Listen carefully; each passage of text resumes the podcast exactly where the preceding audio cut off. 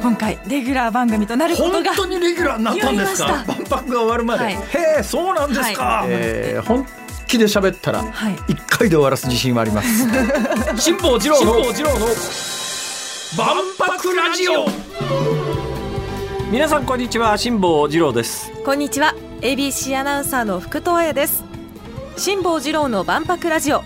この番組は万博をこよなく愛する辛坊治郎が2025年の大阪・関西万博についてさまざまなゲストとともに詳しく熱く掘り下げる万博ポータル番組です。悩んでるんですよ今。なんであるんですか？あごめんなさい途中で喋り出しちゃいましたね。最後まで言ってください。はい。最新情報はもちろん今後の課題やワクワクする情報まで毎週ぜぜひひでお送りします。すでに、はい、えー前売り入場券が発売されておりまされすていますえーどれを買おうかなと思ってねあの通期パス、まあ、いわゆるテーマパークでいうところの年パスみたいなやつはい。ありますよね、あれを買うかそうか夏休みの間だけ行けるやつありますよね。どっちか買おうかなと。でオープンしてから2週間ぐらいのやつが一番4000円かなんかで安くてあるんはい、ですよね、そうでしたね。あれは狙い目なんだけどものすごくこうさもしい心根がありましてねこの番組を続けていたら オープニング前にいや前か直後か知らないけど見に行くタイミングが あるかなと。そうすると最初の2週間の4,000円券を買ってもちょっと無駄になっちゃったらもったいないなと。それだったら多分まあ最初の1回ぐらいは取材と称して入れてくれるかもしれないけども2回目以降はそういうわけにいかないのでだったら年パスかまあ夏だけ行くこと考えて夏休みパスかどっちかなと思ってね今ものすごい悩んでるんですよ。行ける日が多い時がいいですよねせっかくだやっったら。ぱりじゃあ通期パス買うか。だけどな昔あの USJ のはい。年パスが安すごい安かった時期があるんですよ。であの時に私ね3年連続かなんかで年パス買ってたんですよだけどね不思議なもんですね。あれ年パス買っていつでも行けると思ったらね。私性格によるんですね。うちのうちバカ息子パート1とバカ息子パート2っていうのがいるんですけど 男の子2人いるんですけどこのバカ息子パート1は年パス買ってものすごい勢いで毎週行くかっていうぐらい行ってますけども私3年連続で年パス買ったんだけど年パス買っていつでも行けるわと思ったら行かないんですよ。そう同じケースで言うとね最近京都のインバウンドの観光客すごいことになってるじゃないですか。そうですね。ええ。で京都のインバウンド観光客で京都って全国的にもインバウンドだけじゃなくてもやっぱり日本の観光地としてはやっぱりナンバーワンの人気を誇ってるんで、全国から押し寄せるじゃないですか。はい。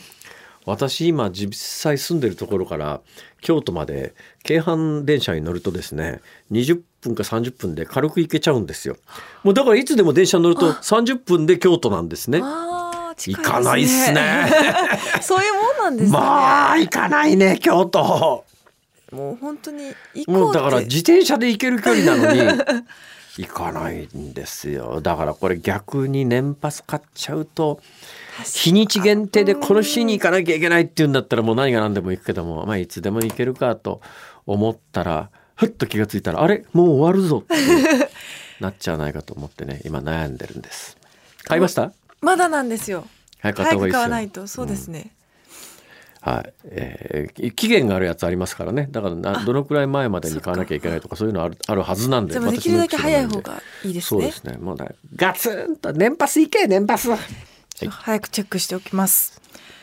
番組では皆様からの質問や感想をお待ちしています。メールはエキスポアットマーク abc1008.com 小文字で expo アットマーク abc1008.com です。番組公式の旧ツイッター X のアカウントは辛坊治郎の万博ラジオで検索。ポストする際のハッシュタグは万博ラジオです。皆さんご意見やご感想をどんどん投稿してください。この後は万博ニュースヘッドラインです。辛坊治郎の万博ラジオ。大阪・関西万博ニュースヘッドライン。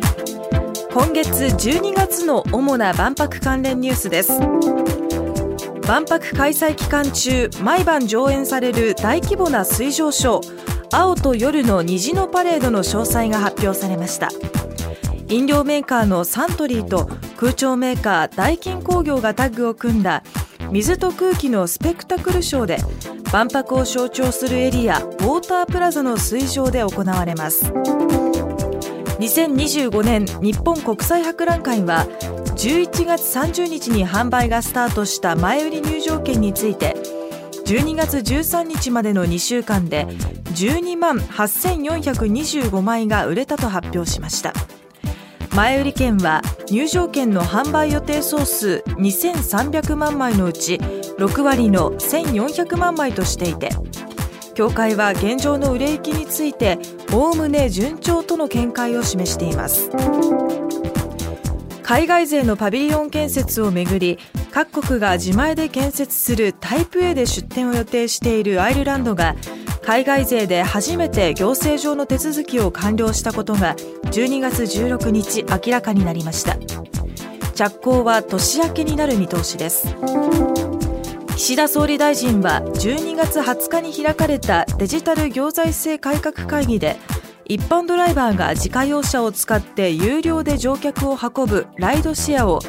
2024年4月から開始すると表明しました。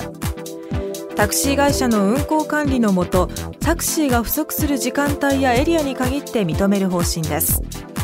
ライドシェアの解禁をめぐっては大阪府の吉村知事が万博開催期間中の交通需要増加に対応するため2024年の秋から1年間の限定運行を目指していました。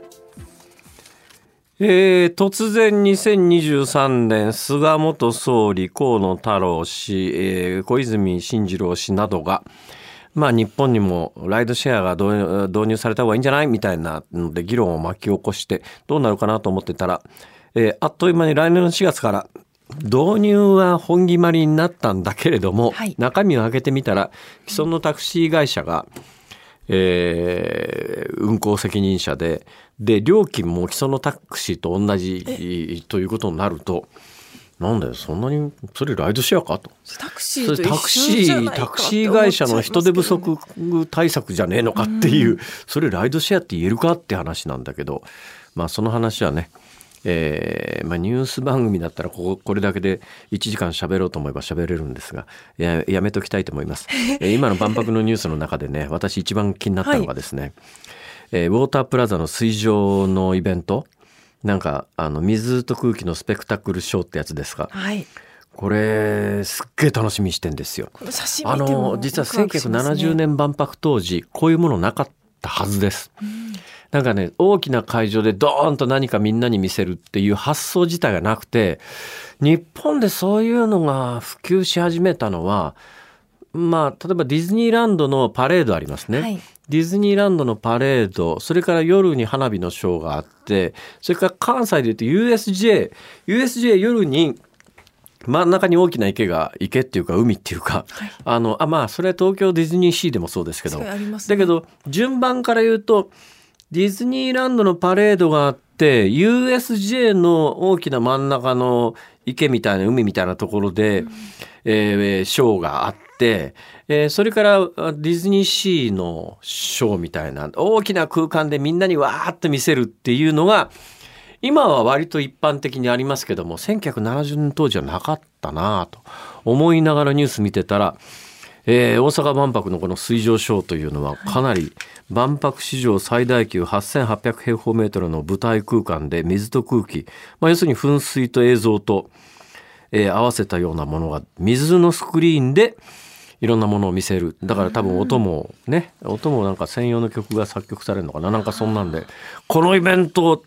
見たいですよ。見たいですね。噴水も300機はい、それで言うとねあなるほどこれは新しい万博としてはかなり新しいので、えー、一つ目玉になるなと思うんです。だけど1970年の万博の時にあって今回ないものっていうのがね実は私にはね一つあるんです。他にも？私当時小学校から中学校に上がるぐらいの年じゃないですか。はい、まあ遊園地が好きでね。だから70年にエキスポ70の時にはエキスポランドの遊園地があってここは子どもたちにとって大変魅力的だったんで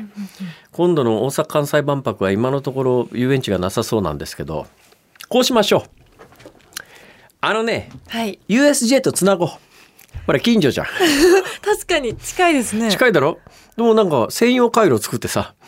自由に USJ 入り放題みたいなどうだ？辛坊治郎の万博ラジオ。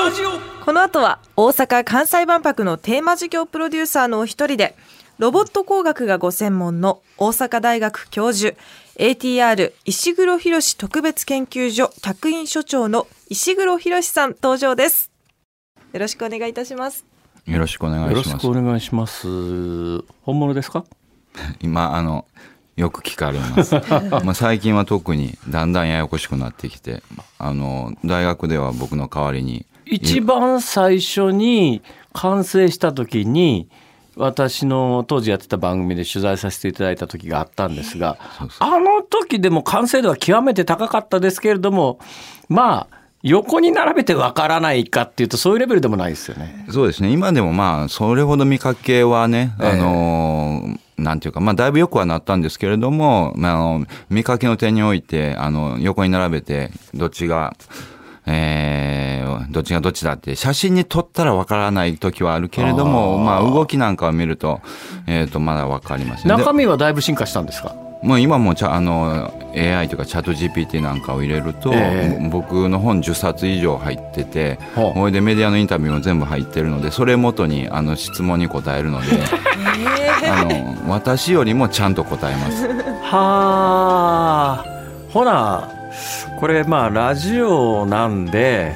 えー私なんか正直ね今あの2メーターぐらいの距離で喋ってるんですけども、